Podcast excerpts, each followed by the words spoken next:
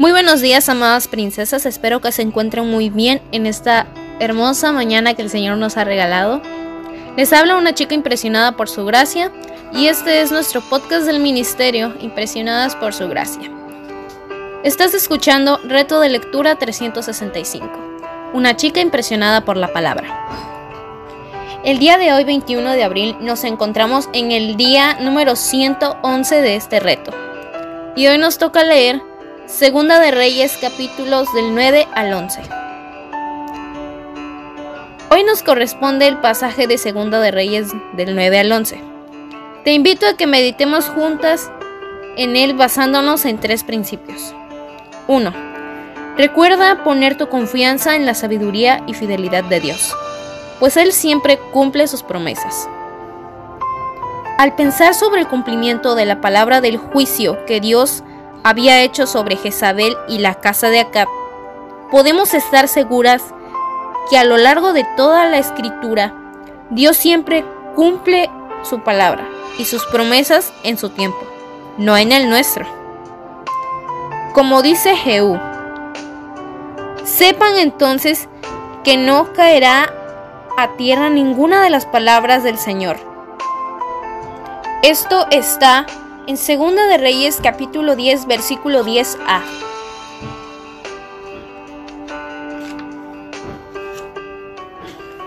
Dos.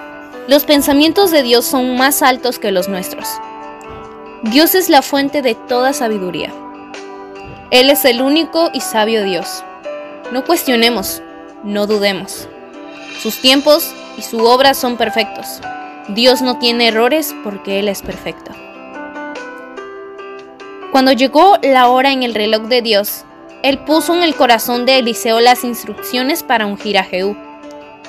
Dios mismo fue orquestando cada detalle en la historia para cumplir su palabra. Su juicio sobre Jezabel, sobre la casa de Acab y los demás reyes que le habían dado la espalda a Dios.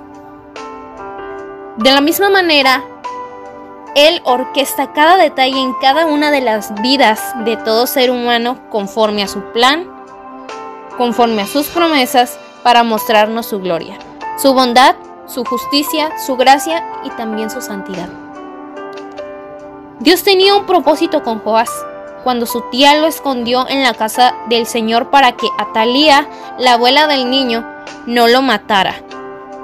Atalía reinó en el país por seis años, pero llegó el tiempo determinado por el Dios de los cielos y de la tierra. Joás fue proclamado rey a la edad de siete años, y Atalía fue asesinada. 3. Mis hermanas, Dios todo lo puede y ningún propósito suyo puede ser estorbado. Confía en sus tiempos, confía en su sabiduría, confía en su fidelidad, espere en Él. El que confía en Dios jamás será defraudado. Más que nuestros hechos, a Dios le interesa nuestro corazón. Jehú fue el instrumento que Dios usó para traer su juicio prometido. Pero Jehú no se cuidó de andar en la ley del Señor Dios de Israel, con todo su corazón, ni se apartó de los pecados con que Jeroboam hizo pecar a Israel. Segunda de Reyes, capítulo 10, versículo 31. Cultivemos nuestra relación con Dios. Escuchemos su voz a través de las escrituras y conozcamos su corazón. De nada nos sirve hacer las obras de Dios si no las hacemos con el corazón para el Dios de las obras. Gracias por escucharnos en este bello día. Nuestra oración es que Cristo viva en tu corazón por la fe y que el amor sea la raíz y el fundamento de tu vida, y que así puedas comprender cuán ancho, largo, alto y profundo es el amor de Cristo. Hasta luego, bendiciones.